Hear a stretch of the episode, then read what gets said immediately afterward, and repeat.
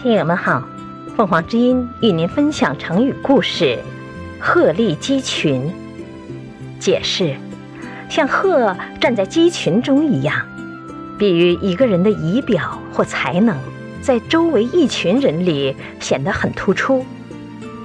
晋朝时，有一个人叫姬绍，是晋惠帝的侍从官。一次，河间王联合成都王侵犯京城。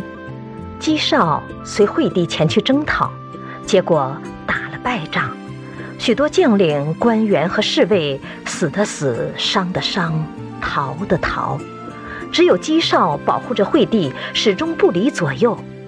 许多人看到姬绍奋勇杀敌的情景，都很受感动。